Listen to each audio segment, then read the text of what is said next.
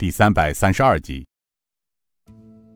过了一会儿，陆天雄幽声道：“莫怀玉在与少林元真比武挫败之后，他潜在少林后山。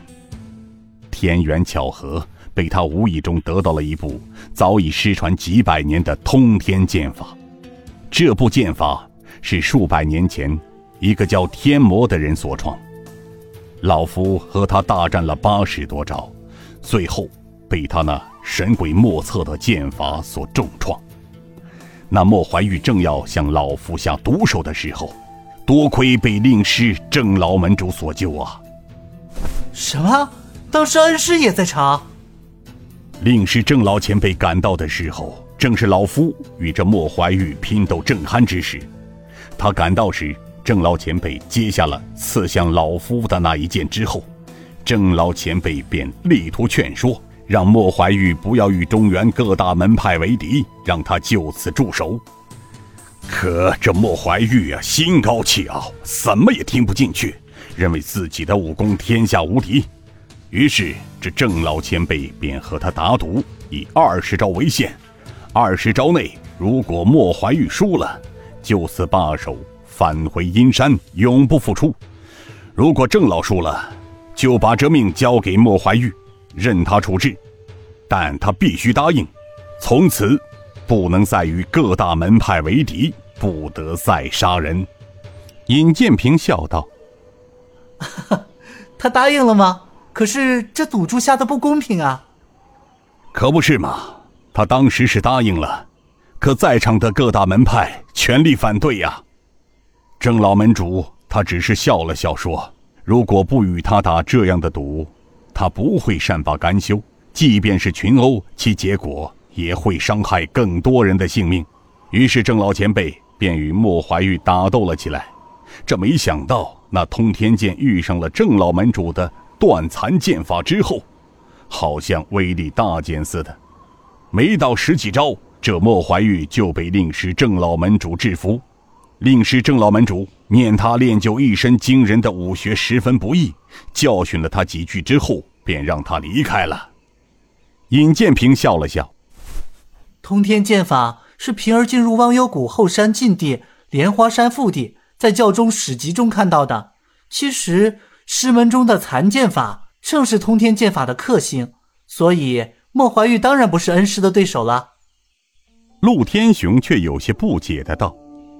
哎，少令主，为何令师郑老前辈在打败莫怀玉的时候也是有些茫然不解呢？这，这又是为何呢？尹建平笑了笑。其实各中情有，恐怕当时连恩师也未必知道。东国雄哈哈笑道：“哎，陆老有所不知啊，少谷主进忘忧谷四年苦修。”后来又整整失踪了四年之久。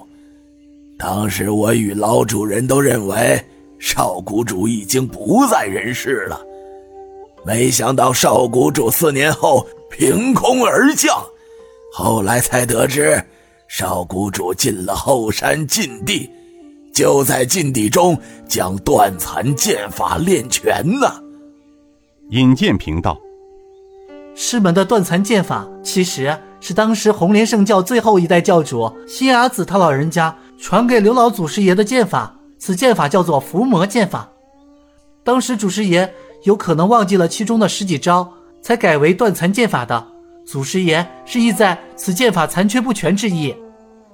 雅叔东国雄叹声道：“唉，原来是这么回事儿。”那么少谷主前段时间传给老奴的那十几招剑法，也是断残剑法中的另外几招吗？正是啊，亚叔。东国雄惊声道：“哎呦，我说呢，怎么这段时日我在练习剑法的时候，突然感觉到越来越顺手，哎，而且威力更胜从前了呢？”尹建平笑道。如果雅叔将剑法融会贯通之后，那么剑法威力当胜从前一倍以上。少谷主真乃学言天人呐，非一般人能及。看来少林主必将残剑门发扬光大啊！尹建平轻声笑道：“陆老过誉了。其实，在平儿认为，人外有人，天外有天。平儿就是武功再高，本事再大，一个人又能如何？有时候，平儿在想，这世间上根本没有最厉害的武功，只有善于思考的智者，智者无敌罢了。”是啊。小兄弟，这一语惊人呐！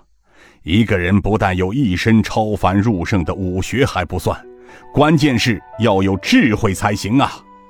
尹建平看了看天色，陆老，如果骑快马从这里赶到礁石洞，需要多长时间？怎么，少令主小兄弟是想赶回去？是这么想的。我们都出来三天了，不知山里是什么情况。冉掌门昨天就启程了，现在这里的事基本办完，我们应该提前赶到那里。哦，小兄弟说的是，现在是亥时头，如果我们骑快马的话，应该在子时前便可到达那里。尹建平想了想，高大哥、雅叔，大家辛苦一下，我们就连夜启程赶过去吧。高怀文道：“是少领主。”那我就去准备一下。尹建平道：“你们去吧。”东国雄道：“少领主啊，要不要给陈福尹打声招呼啊？”不用了，明日未时我们就可以见到了。